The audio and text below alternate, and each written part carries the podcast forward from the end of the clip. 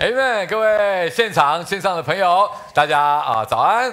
我们今天呢可以一起来敬拜神，是很开心的事情。那一开始呢，想要先让大家动动脑一下，这是跟成熟有关系的一些题目哈，很紧张对不对？三分熟的牛排跟五分熟的牛排在一起，为什么他们一句话都不说？哎，我就知道你们会说，因为他们不熟，对不对？没有，因为牛排本来就不会说话。讨厌哈，帮助大家活化一下，活化一下哈。有时候脑筋急转弯转过头了，也有可能不转的时候，对不对？再一个问题，如何快速让幼稚的人变成熟的人？听讲到，谢谢我的女儿对我非常的支持。我我没有什么好说的，我觉得此生无憾了。丢到火里面去烤就可以了。就变成熟的人了嘛？大家就哦，因为现场冷气不是太强，所以好了。后面这个笑话呢，可能有些人会觉得笑着笑着就哭了，因为有时候真的是这样的。我们不成熟的地方呢，就是要经历如火一般的考验，才能够去除杂质，让神在我们里面重新建造啊。所以，如果各位我们。最近正在考验当中的感觉，我们也可以感谢神，因为神正在帮助我们往信仰成熟的道路前进。而我们可以更感谢的是，神他自己也会在这个故这个路上跟我们同在，让我们去经历他那焚而不毁的力量。就好像是但以理书里面，神的使者保护了三个为神坚持信念的勇士们。啊，他们不向波斯王下拜，所以呢，他们被进入火窑这个焚烧啊。但是呢，敌人被焚烧了，可是他们却能够安然的度过。同样的，我们一定也可以倚靠神啊。经过火烤，不但不倒下，反倒是变得更加成熟。所以这这个系列的讲到，我们希望去鼓励弟兄姐妹。可能我们生命在经历不同的挑战，可是这就是我们在成熟的路上，要能够长出神成熟的样子。必定会看到的风景啊！所以让我们再一次来念圣灵所结的果子，好，信仰成熟的样子。来，请圣灵所结的果子，就是仁爱、喜乐、和平、忍耐、恩慈、良善、信实、温柔、节制。今天我们要来讲的是恩慈。我们先一起来祷告。主啊，我们谢谢你，我们谢谢你，我们。常常在我们觉得我们自己其实还有很多没有做好啊，不够成熟的地方的这个同时，上帝，你向我们显出你自己的慈爱，向我们显出你的恩慈，主要帮助我们啊。有时候我们在生活里面，我们多么希望可以多遇到一些有恩慈的人，有时候我们希望遇到有恩慈的同事、老板啊。这个甚至是老师、同学，甚至是家人，主要帮助我们可以更多的来认识你的恩慈，更多的先不是看别人怎么样，而是让我们可以来到你的面前去经历你给我们的改变。主预备我们的心，能够从你的话语当中得到力量。祷告奉主名求，阿门。所以，我们今天呢，我们要好好来看一下恩慈哈。那我不知道你们对这个恩慈这两个字有什么样的理解？我想，我们需要先好好来看一下，甚至来深入的探讨一下，神的恩慈指的是什么？啊，甚至它不是什么。中文的恩慈，英文翻译成 kindness 啊。那我们光是看这样的中英文，我不知道你会有什么样的想象，可能会觉得，嗯，有些人他就是看起来就是很慈祥的样子。觉得那应该那些人是恩慈的人吧？不是你有没有遇过一些人讲话非常的细小声，然后很温柔，好不好？这样听起来还好还好吗？他说不舒服哦，不是恩慈，不舒服。好，不一定哦，这很主观。但是我们可能想象有些恩慈是这样的感觉，好，又或者他对待别人，哦，总是非常的有礼貌。OK。然后会爱护小动物啊，等等，我们可能会觉得，哎，这是恩慈，kindness，我们可能会这样想。是不是这就是圣经里面所说的神的恩慈呢？好，有时候我们读经的时候，我们会想要更深入的去探究一个词的意思。这个词，它它被翻译出来是长这个样子，但是它的原文里面跟我想象的一样吗？好，如果我们呃是我们透过一些工具哈，呃去从原文里面去找，同样在圣经里面这个字。还出现在什么地方？那这就会帮助我们比较去锁定方向在哪里。OK，呃，有兴趣了解这些工具可以怎么用的哈？等一下可以来找我。其实现在你不需要真的懂原文，都有很方便的工具让你去使用了哈。那啊、呃，如果我们去找“恩慈”这个字，它的希腊原文，就会发现这个字在新约里面只出现八次而已。而这八次，我这边把它列出来了。有兴趣的弟兄姐妹可以去研究一下。好，不过时间的关系，我们就不看这八段经文，我直接跟大家讲我的结论啊。我比对之后，我发现，哎，有几个有趣的事情观察可以跟大家分享。第一个，神的恩慈跟神的审判是有关的，他们代表着截然不同的两条道路。从经文里面你会看见这件事情。第二个，再去比比对之后，你会发现神的恩慈，它不是照着我们本来活该的方式，就是你做这样就会得到那样的结果，很有逻辑，很活该，就是那样子。反倒是神的恩慈是自己付出代价，用我们不配得的方式来善待我们，给我们一条出路。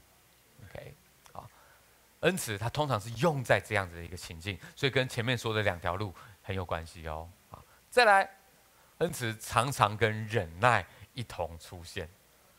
只要是经文里面是在列举很多东西哈，神喜悦怎么样，神自己是怎么样，神期待我们怎么样啊？这个列举的时候，恩慈跟忍耐它是一定会一起出现的。所以有一些可能会加进来，有些可能会拿走，但是恩慈跟忍耐一定会放在一起。换句话说，恩慈跟忍耐是很有关系的。在这八段经文里面，有一段经文，它同时包含了这三个概念，所以我觉得我们就看这段经文就好了。我们来一起来念罗马书的第二章第四节，请。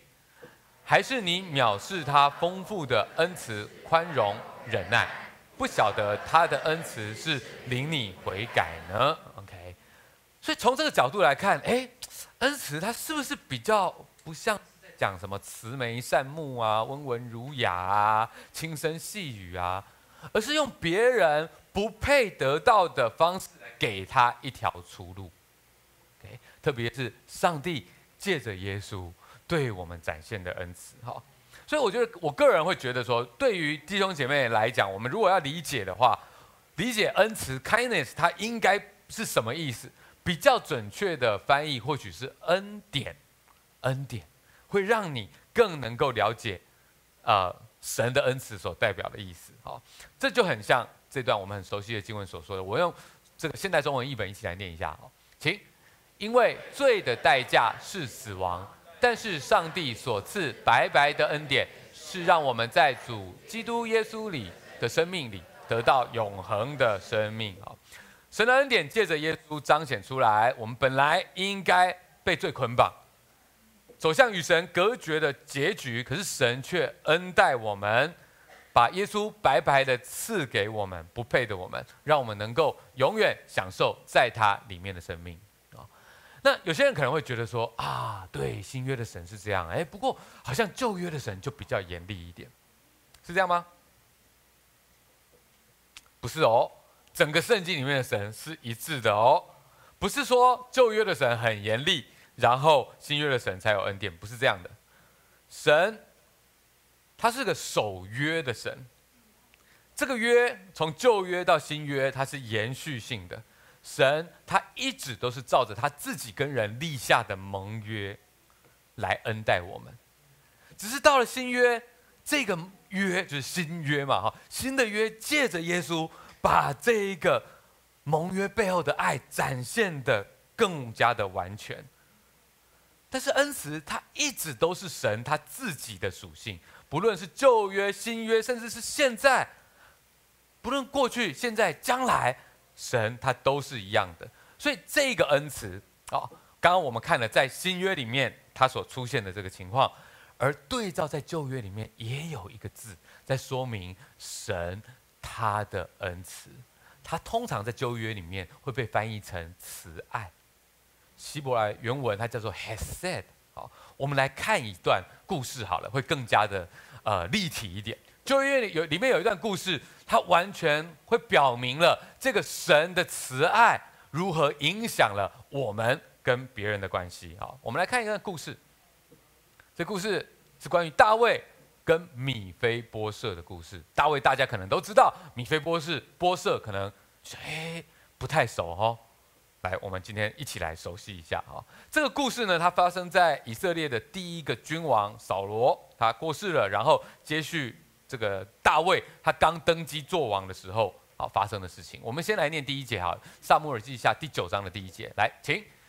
大卫问说：“扫罗家还有剩下的人没有？我要因约拿单的缘故向他施恩。”这个新上任的王大卫问起身边的人说：“扫罗家剩下的人，还提到一个人的名字，叫做约拿单。这是怎么一回事？哈，可能有些人觉得，哎，好像有点了解，可能有些人不太了解。”这个背景啊，我就简单补充一下。扫罗他本来是以色列的第一个王，约拿单是扫罗的谁？他的儿子啊。那扫罗呢，他做了神不喜悦的事情，所以呢，神要另外立大卫为王。那你可以想象，本来扫罗他当这个以色列的第一个第一个王，史上第一个王，很高兴，好像到了最高的地方。忽然发现，好像重重的被摔下来。上帝不喜悦他，要另外第一个大卫来做王，来，而且就是摆明了要来接续他的，所以他变得很不安全感。你应该可以懂这不安全感。你如果在公司一个职位里面，啊，或者是这个啊，在学校社团里面，好，担任一个重要的角色，忽然上级说，我们现在请了一个新的人进来，然后他接下来就会取代你的位置。你的感觉怎么样？很紧张吧？怎么会这样子？我现在在干嘛？我不想再看到他了。要不现在让我走，要不然就让他走。这个场面真的觉得太紧张了吧？好，因此呢，这个扫罗呢，他想尽办法要追杀大卫。那问题是他的儿子约拿单非常的欣赏大卫。其实不止约拿单啊，基本上以色列上下很多人都很欣赏大卫啊。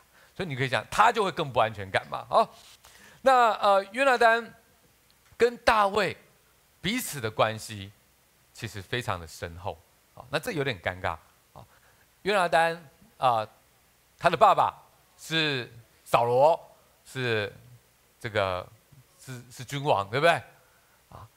可是他爸爸的最大的死对头就是他的好朋友，所以一边是亲情，一边是友情。左右为难，对不对？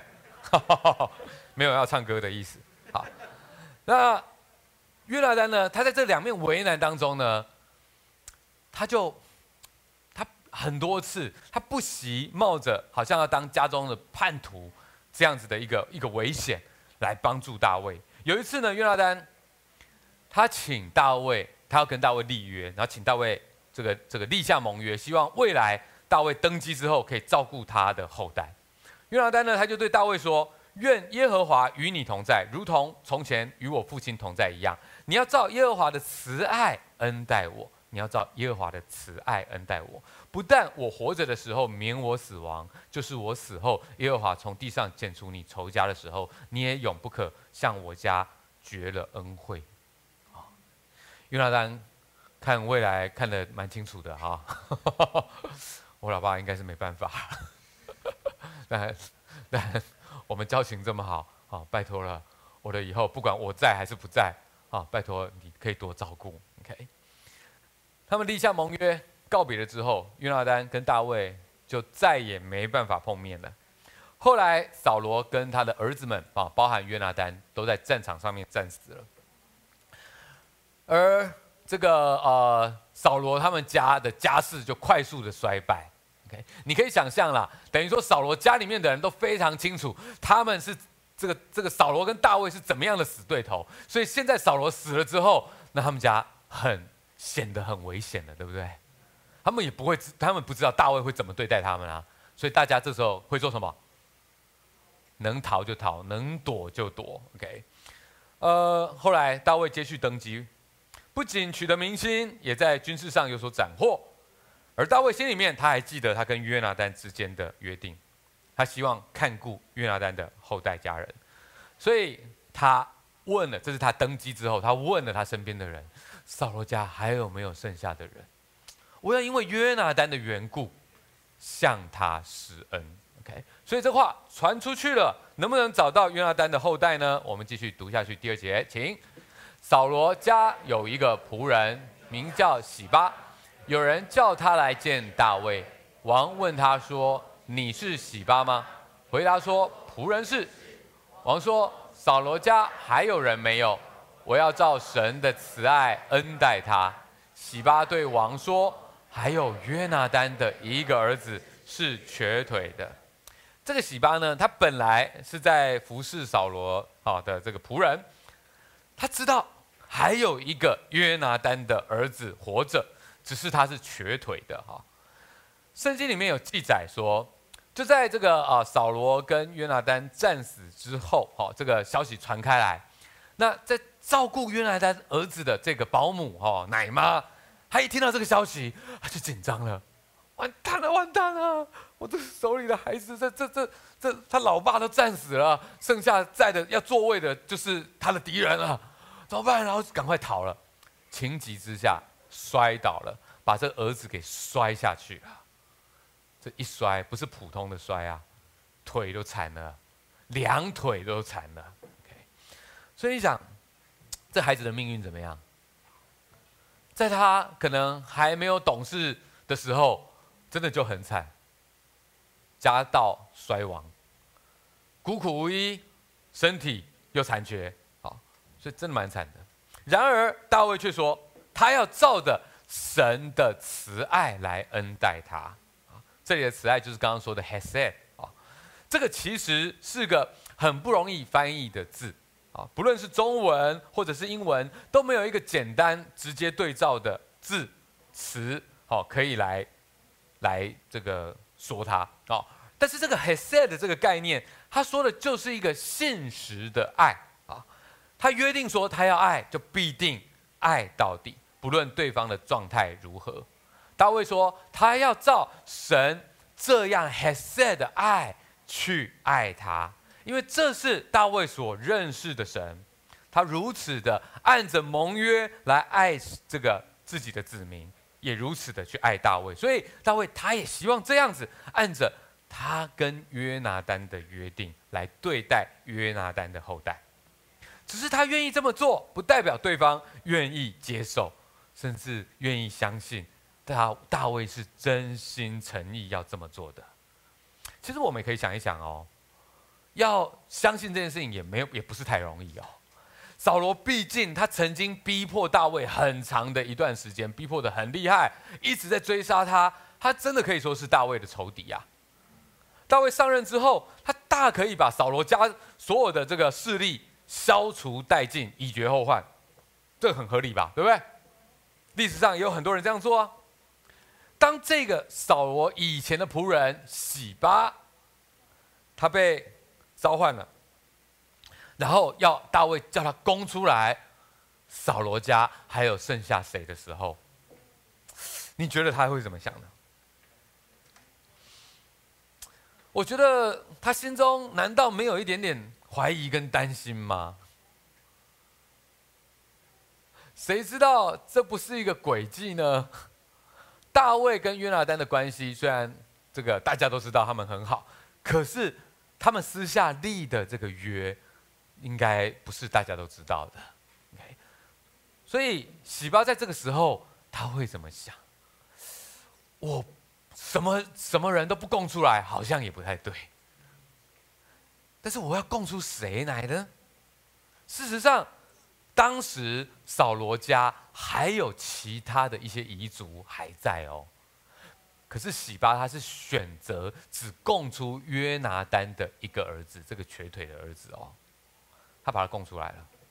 为什么他只供出这个叫做米非波设的这个约拿单的这个儿子，瘸腿的这个孩子呢？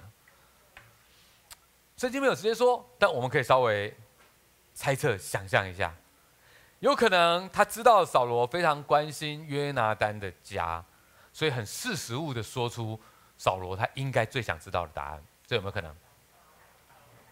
哦，大卫，好，谢谢，名字大家都很认真在听。呃，所以刚刚刚这个可能性，你觉得怎么样？洗巴他就是很识时务，知道大卫他关心约拿单他们家，OK，所以供出这个米非波设，哎，有没有可能？这有可能？好，那有没有可能？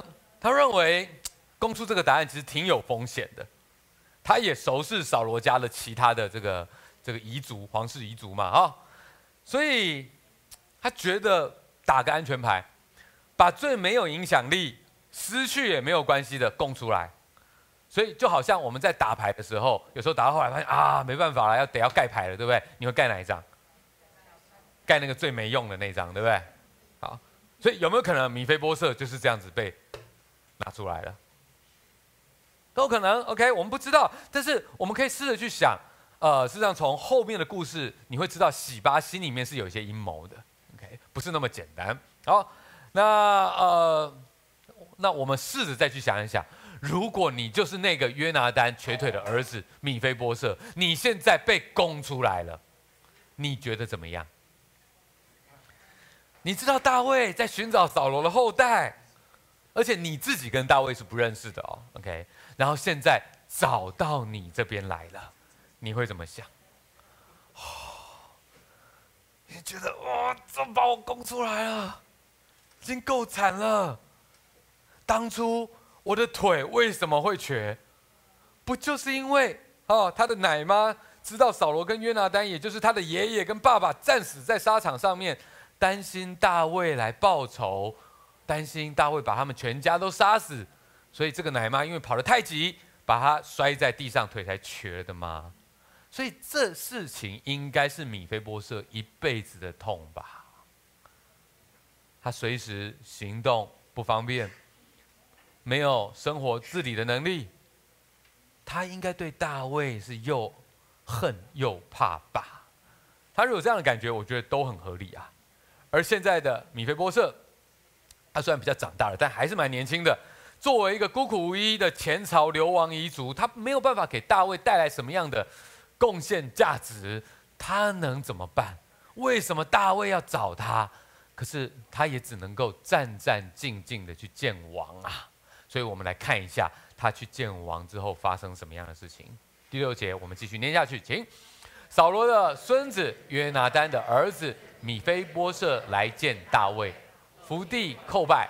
大卫说：“米非波设。”米非波设说：“仆人在此。”大卫说。你不要惧怕，我必因你父亲约拿单的缘故施恩于你，将你祖父扫罗的一切田地都归还你，你也可以常与我同席吃饭。米非波设又叩拜说：“仆人算什么？不过如死狗一般，竟蒙王这样眷顾啊！”米非波设他有没有很怕？怕死了，屈膝卑微啊！他不认识大卫啊，不知道大卫的心呐、虽然过去他的确算是个皇孙啊，但是他宁可现在当个仆人就好了。这样也许大卫愿意饶他一命。讲到这边，你是不是会想到圣经里面另外一个故事？耶稣讲的另外一个故事，那个浪子回头的故事，对不对？当那个放荡家放荡家产的小儿子。啊、这个第一场也也念不好，第二场也念不好。放荡家产的小儿子想要回头去见父亲的时候，他心中是不是也是盘算着该跟父亲说什么呢？他那个时候也是也是说，我不配做你的儿子啊，我只约我只要让我做一个雇工，做一个仆人就好了。是不是很像？但是当大卫看到米非波设的害怕，就赶紧安慰他，跟他说得清清楚楚，这完全是因为约拿单的关系。虽然你跟我不认识，可是我这么做是因为我跟你父亲约拿单的约定。我既然跟约拿单约定好要照顾他的后代，就要这么做。所以，在后面把。这个从你祖父扫罗那边所接收的一切家产，都要给你，甚至要让你入住皇宫，一起跟王吃饭。再从后面所讲的东西，你会发现，大卫的意思就是说，我要把你当成我的儿子，把你变成一个像王子一样的地位。哇如果你是米菲波设，你会觉得怎么样？太不可思议了吧！我算什么？米菲波设他之于大卫，我觉得就像是人之于神一样。当米非波设他要来接近大卫的时候，当大卫要来召唤他的时候，他心中是担心、害怕、复杂的。人也常常是这样子。因为自己过去是不认识神的，甚至做了一些得罪神的事情，就以为神也是恨他的。人知道自己有罪，所以想神一定很愤怒对他。米非波设他想，我的爷爷是大卫的仇敌，好几次要把大卫杀死，所以大卫他必定也是恨我的。我对大卫不认识。甚至对他也没有好感，所以大卫他必定也不会爱我。我想想就觉得，哦，是哎，我们好多人刚来到教会的时候，我们对神可能也有这样的想象，哎，觉得我是谁？我也没有做什么好的多好的事情，甚至有些人会觉得我可能对过去对神、对教会、对信仰也有一些不好的态度，难道神还会爱我吗？我告诉你，神他不会跟你一般见识的。米非波设他看起来没有一点点值得蒙恩的条件，可是他竟然得到王如此恩慈的对待。神他也是这样子对待我们的。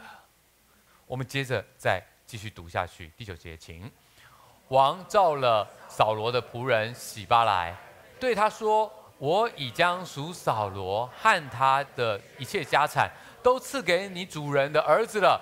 你和你的众子仆人要为你主人的儿子米非波设耕种田地，把所产的拿来供他使用。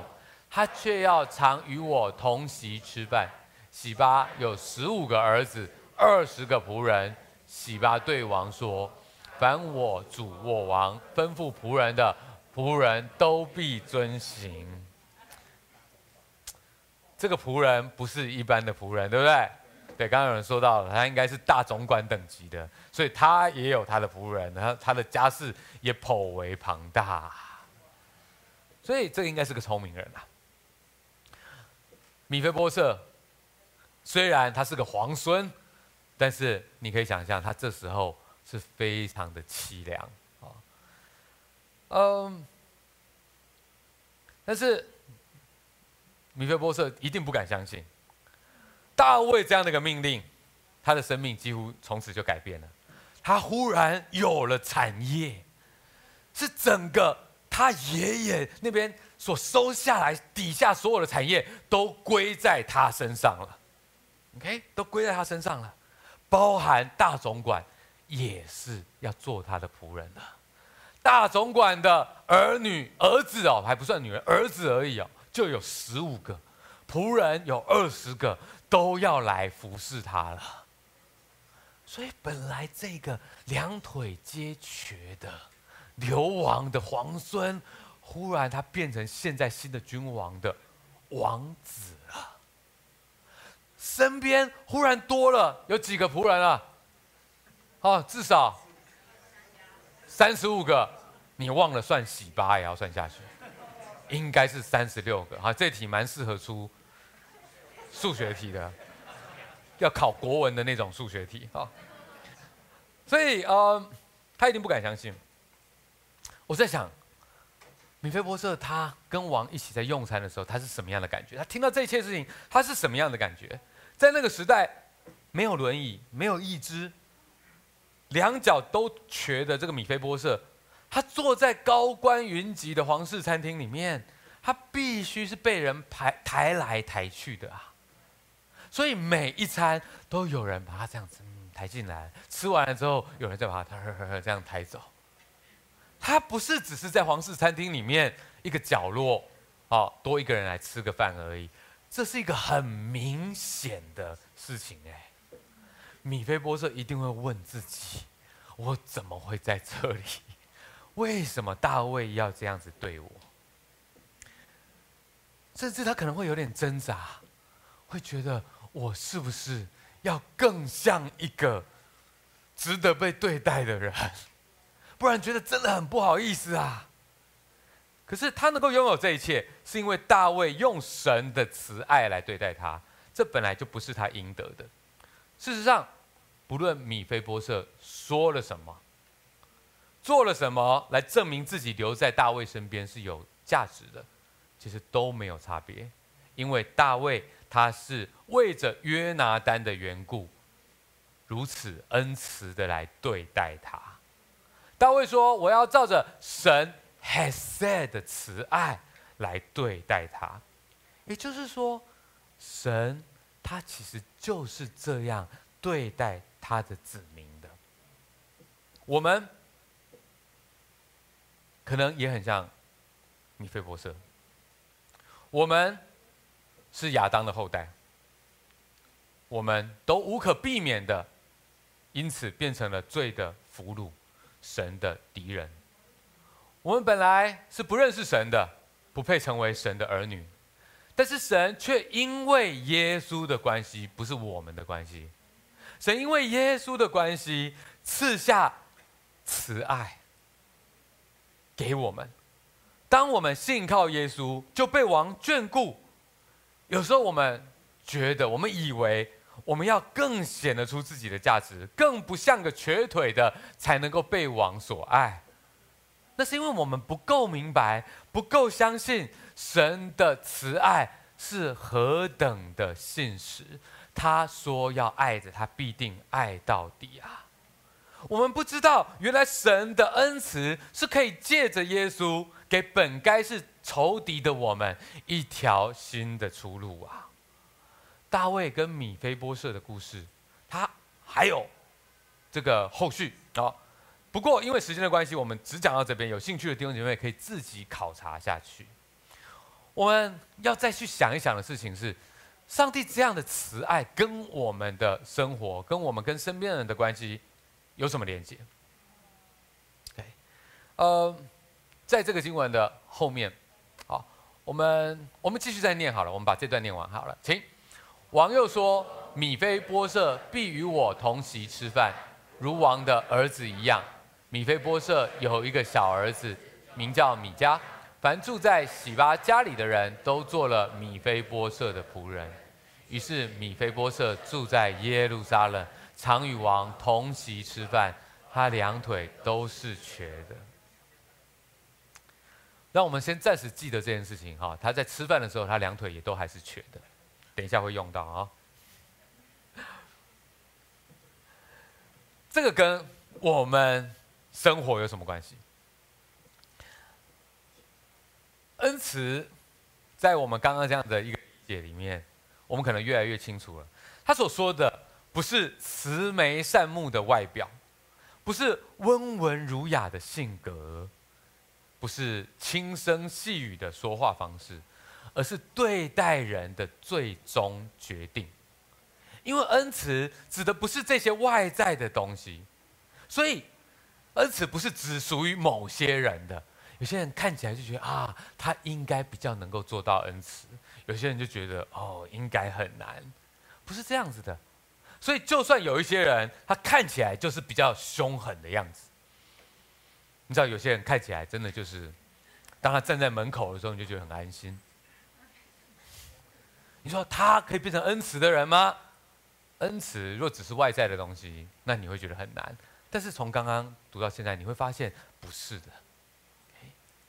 有些人的个性比较直接，你说他有机会做一个恩慈的人吗？可以的。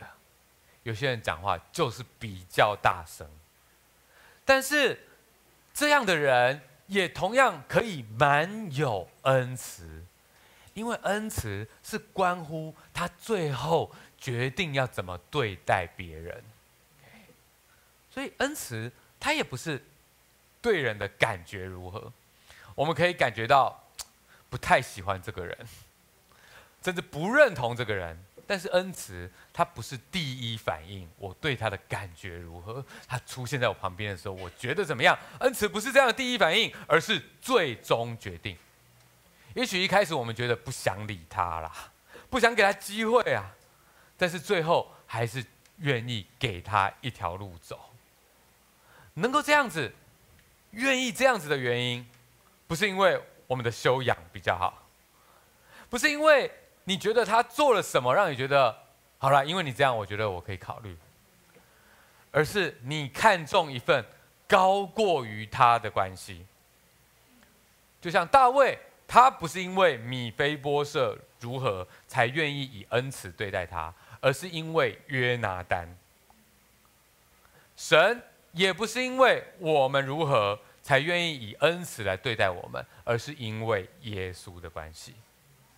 同样的，我们若能够真的以恩慈来对待别人，尤其是那些我们觉得困难的人，那必定是因为我们想到了另外一个高过对方的关系，所以我们才会有能力，也愿意。去尝试这么做，OK，就好像这段经文所说的，我们一起来读，请，并要以恩慈相待，存怜悯的心，彼此饶恕，正如上帝在基督里饶恕了你们一样。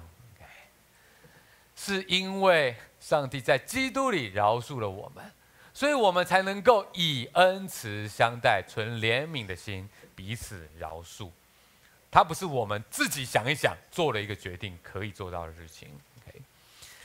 还记得圣经当中那个欠了人家一千万两银子的仆人吗？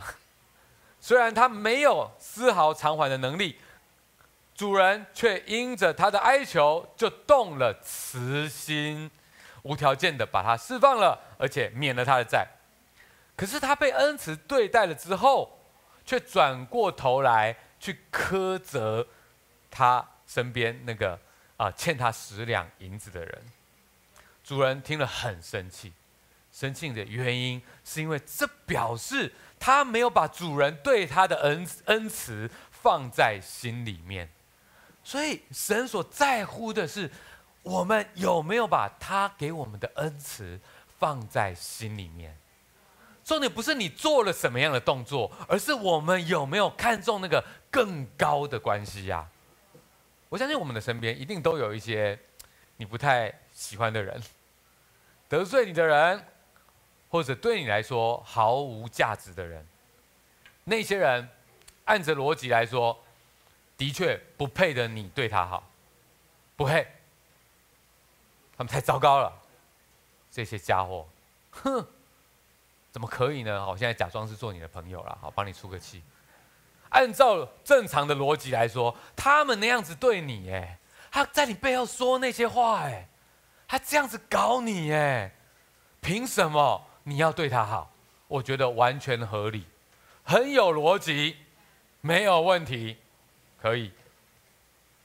按着逻辑来说，他们不配得你对他好。但是圣灵的工作。却是要把神的恩慈，借着耶稣基督放在我们的心里，使得我们越来越不按照人的常理、人的逻辑来行事，而是照着神他对待我们的方式来行事。所以渐渐的，好，这需要一些时间的。渐渐的，我们会越来越愿意考虑。留一条路给他走，某方面来说，所谓的留一条路给他走，或许也是给自己有一条新的路可以走啦。圣经对于这样子一个恩慈的行为，叫做把炭火堆在他的头上。箴言里面这段非常有智慧也很幽默的一段话，它是贯穿新旧约的。在新约里面，保罗。他在讲耶稣给我们的恩典的时候，他就引用了箴言的这段话，所以你会发现它是串在一起的。这段很有意思的一段话，我们一起来念，请：你的仇敌若饿了，就给他饭吃；若渴了，就给他水喝，因为你这样行，就是把炭火堆在他的头上，耶和华也必赏赐你。哇，这是一个很完全违反人的逻辑的事情，对不对？当然，我们遇到这个状况的时候，我们可以觉得，啊、哦，太不合理了，我为什么要？凭什么？OK，我觉得很正常。这不是我们靠着自己可以做得到的。OK，所以如果你暂时不想这么做，其实也不用强逼自己。甚至我觉得你就不要强逼自己，因为圣灵的果子从来都不是逼出来的。被逼出来的都不是圣灵的果子，但是我要鼓励你，去学习为仇敌祷告，让神在祷告当中转化我们的内心。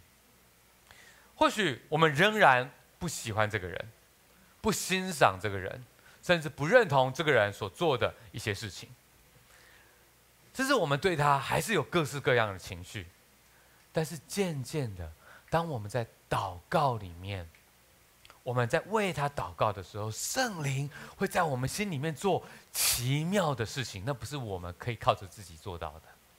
你只要为他祷告就好了。圣灵会做一些奇妙的事情，我们会被神的恩慈渐渐的融化，愿意去考虑用恩慈的方式来对待他。当我们开始。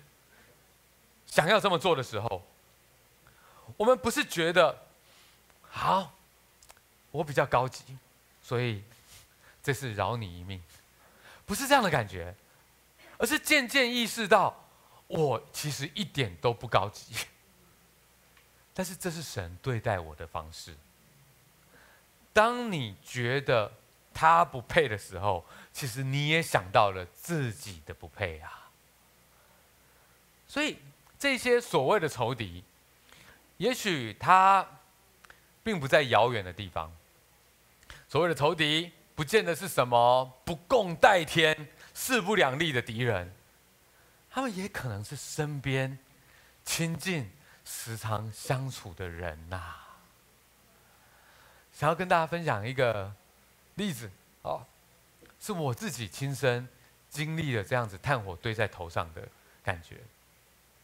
我跟大家讲，我的太太呢是一个非常有智慧的姐妹。呃，我跟她呢，我跟我太太，我们感情真的很好啊。但是我们也有一些会觉得有一点不开心，然后呢不想要跟你说话这样的时刻。OK，那呃有时候我也有点迟钝，没有意识到说我可能有些事情得罪了她。啊，那我太太呢，你知道她是一个呃。不喜欢把情绪发在别人身上，这样的一个女生啊，所以呢，我就必须要透过一些蛛丝马迹，才能够观察到，哎，我好像得罪了她。几年前呢，我发现好像有一个状况发生的时候，就是这样子的。如果她对我不开心，那么她就会在这个啊、这个准备餐点的时候。开开心心的为孩子做准备，但是就漏了我，他就发现，哦，粮食制裁啊，然后呢，我就觉得，哇，你们太小心眼了，用这招，有时候心里面呢就觉得很不开心啊，觉得怎么这样，怎么这样，OK，但是后来我发现这几年来，他的境界越来越高了。我不知道是不是因为常常有妈妈祷告会的关系，所以有几次呢，我也发现他应该对我有些不开心。可是呢，就在他应该仍然不太开心的时候，那个问题我们还没有真正说开来的时候，忽然，我桌上有一杯茶，有一杯咖啡。啊，这是什么意思？忽然，那一餐我本来觉得准备好自己要去搞定的时候，忽然他也帮我准备好了。哇，这时候的感觉真的就是炭火堆在头上，就是觉得我输了。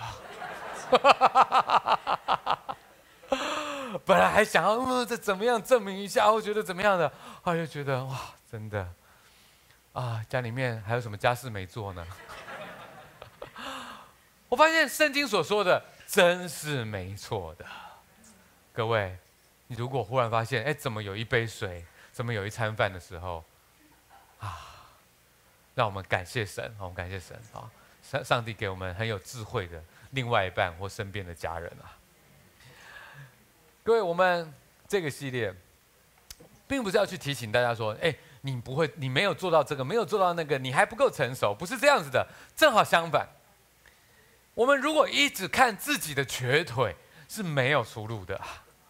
弟兄姐妹，我们都是米非波设，我们都已经是在王的这个席位上面，领受了莫大的恩典，拥有了丰富的属灵资产呐。每一天，我们在与王一同坐席吃饭的时候。我们难道还要一直都在低头，惭愧，觉得自己怎么吃了那么多次饭，现在我的腿还是瘸的呢？你觉得这样子应该吗？有需要这样子吗？或者我们一直都还在担心，王会不会忽然变了心，忽然就要把我当成仇敌呢？这样真是没有意思的啊！这不止大煞风景，也完全浪费了王他那。恩待我们的那份心意呀、神他所要的，是让我们怀着感谢的心去享受这一切，并且被这一份不可思议的爱所鼓舞，然后我们的身份认同，会从那个害怕的、恐惧的、正在逃亡的那个瘸子，变成神的儿女。然后，当我们的身份认同改变的时候，在里面的不再是恐惧，而是爱。上帝他不变的 Hesed 慈爱，这份不变的爱，让我们不再像是个瘸子，而是神的儿女，而我们也越来越有神的样式在我们里面。在爱里面没有惧怕，爱既完全，就把惧怕除去。神他住在我们的心里面，真正的改变，持续的改变，它只会发生在爱里面，而不是在恐惧当中。所以，我们是不可能靠着自己去做到这样的改变，结出这样子的果子的。这个系列是要鼓励我们更加的去爱慕神。因着他借着主耶稣所给我们的一切，常常去感谢赞美他。所以我们在上帝的宴席当中，虽然看一看我们的脚，觉得我真的还是个瘸子啊；看看过去这个礼拜所发生的事情，觉得我仍然是个瘸子啊。但是你不是孤单的，看看你旁边，他们也是瘸子啊。我们这一群瘸子，我们都是因为上帝的恩慈而成为了本来不配的上帝的儿女。这是我们要做的事情，不是低头，不是惭愧，不是骂别的瘸子，你怎么到现在还不站起来啊？你也没站起来啦。我们要抬头，要接受，要拥抱。要感谢，要赞美。我们越是常常的感谢赞美他，我们的里面就会越加的有能力。愿圣灵帮助我们，让我们更多的去赞美神的慈爱，让我们常常被神的丰富的恩慈所充满。最后，我要邀请所有的瘸子们站起来，一起来用最后一首诗歌来去歌颂上帝他永存的慈爱。Amen。